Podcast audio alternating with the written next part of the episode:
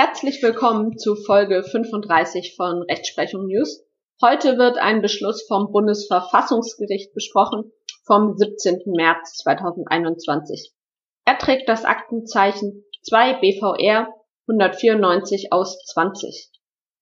Das Bundesverfassungsgericht hat hier einer Verfassungsbeschwerde eines ehemals Inhaftierten stattgegeben, die sich gegen die Anhaltung eines Briefes richtete.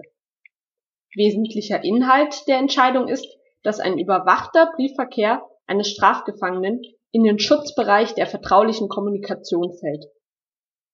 Hintergrund war folgender Sachverhalt. Der ehemals inhaftierte Beschwerdeführer schrieb im Jahr 2015 aus der Justizvollzugsanstalt einen Brief an seine Großnichte und ehemalige Verlobte, die als seine Mittäterin in einer anderen Justizvollzugsanstalt inhaftiert war. Der Brief enthielt zum einen Äußerungen in Bezug auf seinen Vorgesetzten in der Kfz-Werkstatt und hierbei den Ausdruck Arschloch und zudem enthielt der Brief äußer die Äußerung Scheiß Nazi und Bullenstaat Bayern. Außerdem beinhaltete der Brief Schilderungen über geplante Versuche bei einer Anstaltspsychologin im Rahmen eines psychologischen Fachgesprächs Informationen über eine ehemalige Anstaltsbedienstete einzuholen für die sich der Beschwerdeführer offenbar interessierte. Die Justizvollzugsanstalt erließ eine Anhalteverfügung hinsichtlich des Briefes. Diese wurde damit begründet, dass der Brief die Sicherheit und Ordnung der Anstalt gefährden würde. Hiergegen legte der Beschwerdeführer einen Antrag beim Landgericht ein, mit dem er vor allem die Beförderung seines Briefes begehrte. Das Landgericht wies den Antrag aber zurück. Es sei offensichtlich, dass das Schreiben sowohl Beleidigungen von Bediensteten als auch Formulierungen enthalte, welche die Sicherheit und Ordnung der Anstalt gefährdeten. Der Beschwerdeführer griff diesen Beschluss des Landgerichts an, da er insbesondere seine Privatsphäre nicht ausreichend berücksichtigt sah. Denn schließlich sei der Brief an eine Angehörige gerichtet. Das bayerische oberste Landesgericht verwarf aber seine Rechtsbeschwerde als offensichtlich unbegründet. Der besondere Schutz des Angehörigenprivilegs umfasse zwar auch Personen, zu denen der Verurteilte ein enges Vertrauensverhältnis unterhalte, greife jedoch dann nicht mehr ein, wenn Äußerungen, wie vorliegend, die Sicherheit und Ordnung der Justizvollzugsanstalt gefährdeten. Mit seiner Verfassungsbeschwerde wendet sich der Beschwerdeführer gegen beide Beschlüsse. Das Bundesverfassungsgericht hat dem Beschwerdeführer nun Recht gegeben es hat die beiden Beschlüsse daher aufgehoben und die Sache an das Landgericht Augsburg zurückverwiesen. Die angegriffenen Beschlüsse verletzen den Beschwerdeführer in seinen Grundrechten aus Artikel 5 Absatz 1 Grundgesetz in Verbindung mit Artikel 2 Absatz 1 Grundgesetz in Verbindung mit Artikel 1 Absatz 1 Grundgesetz.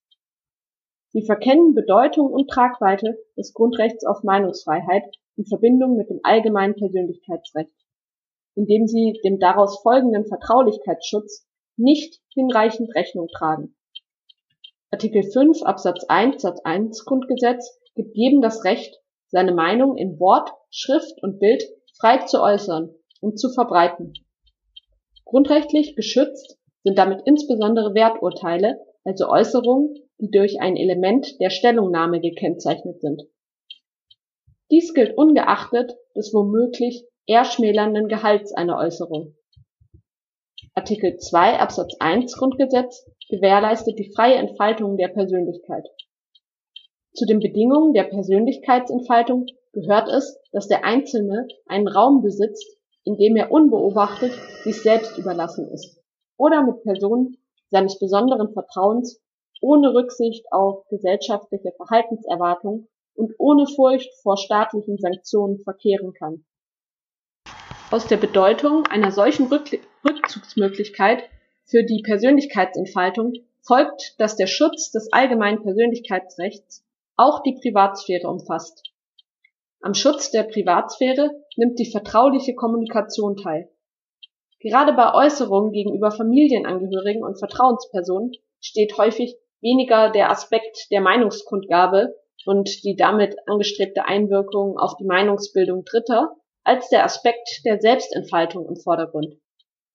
Der Kreis möglicher Vertrauenspersonen ist dabei nicht auf Ehegatten oder Eltern beschränkt, sondern erstreckt sich auf ähnliche enge, auch rein freundschaftliche Vertrauensverhältnisse. Der besondere persönlichkeitsrechtliche Schutz einer Sphäre vertraulicher Kommunikation kann dem Gefangenen, dessen Schriftwechsel der Überwachung unterliegt, nur erhalten werden, indem an die im Zuge der Überwachung zwangsläufig gewonnenen Kenntnisse vom Inhalt seiner Kommunikation mit Personen seines besonderen Vertrauens nicht ohne weiteres in gleicher Weise, wie dies bei Äußerungen außerhalb besonderer Vertrauensbeziehungen zulässig wäre, Sanktionen oder sonstige Eingriffe geknüpft werden. Das Landgericht verkennt die Reichweite des aus dem allgemeinen Persönlichkeitsrecht folgenden Schutzes der vertraulichen Kommunikation. Der Beschwerdeführer hat vor dem Landgericht geltend gemacht, dass er die Briefadressatin schon seit ihrer frühen Kindheit kenne.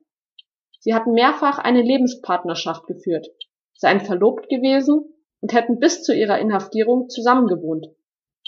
Auf diese Umstände geht das Landgericht nicht ein, weil es fehlerhaft davon ausgeht, nur die Kommunikation zu einem Angehörigen unterfalle dem besonderen Schutz der Vertraulichkeit.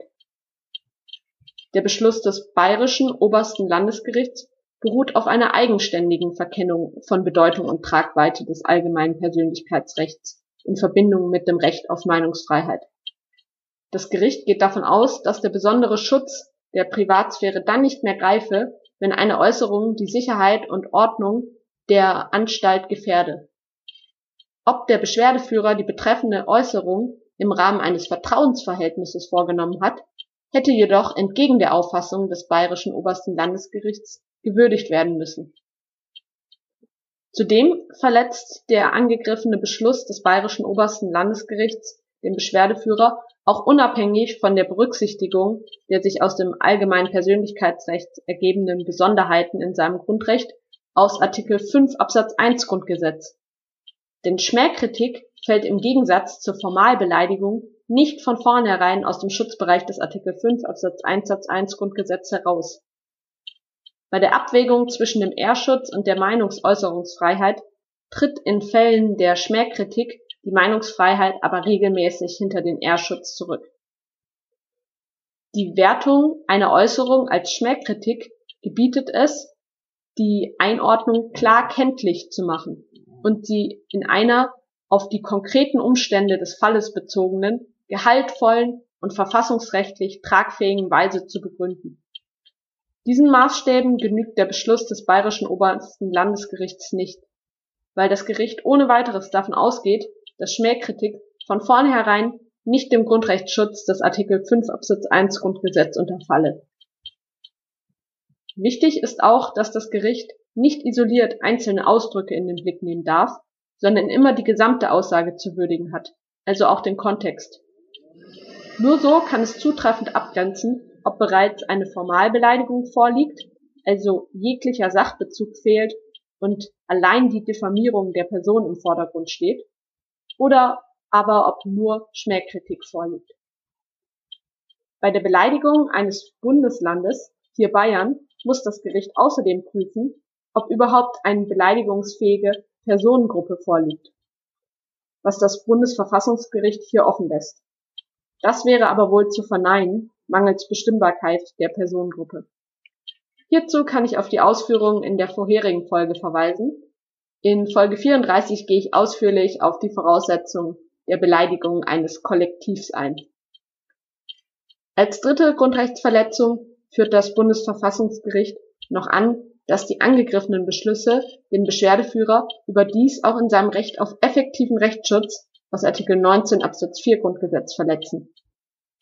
Artikel 19 Absatz 4 Grundgesetz gewährleistet effektiven und möglichst lückenlosen richterlichen Rechtsschutz gegen Akte der öffentlichen Gewalt. Daraus folgt grundsätzlich die Pflicht der Gerichte, die angefochtenen Verwaltungsakte in rechtlicher und tatsächlicher Hinsicht vollständig nachzuprüfen. Diesen Maßstäben wird die angegriffene Entscheidung des Landgerichts nicht gerecht. Der Beschwerdeführer legt in seinem Schriftsätzen unter Bezugnahme auf verfassungsgerichtliche Rechtsprechung dar, dass auch sonstige Vertrauenspersonen von dem im Schriftverkehr von Strafgefangenen geltenden Schutz der vertraulichen Kommunikation erfasst sind. Zudem benennt er konkrete Gründe, warum die Briefadressatin als eine solche Vertrauensperson anzusehen sei. Mit diesen Ausführungen setzt sich das Landgericht aber nicht auseinander. Es verkennt zudem, dass die Einordnung als Vertrauensperson eine rechtliche Wertung darstellt, für deren Würdigung die Umstände des Briefkontakts hätten aufgeklärt werden müssen. Auch der Beschluss des Bayerischen Obersten Landesgerichts verletzt das Recht des Beschwerdeführers auf effektiven Rechtsschutz. Das Bayerische Oberste Landesgericht stellt trotz der verfassungsrechtlichen Darlegung des Beschwerdeführers fest, dass der angefochtene Beschluss auf einer vollständigen Tatsachengrundlage beruhe und die Entscheidung des Landgerichts der geltenden Rechtslage entspreche.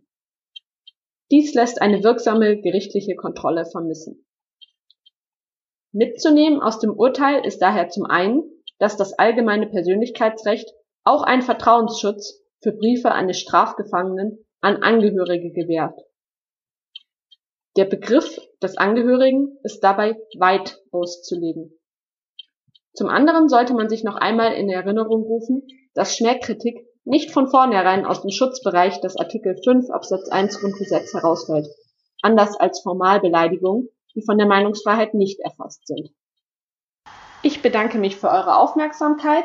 Ich würde mich sehr freuen, wenn ihr den Podcast weiterempfehlt und dann bis bald.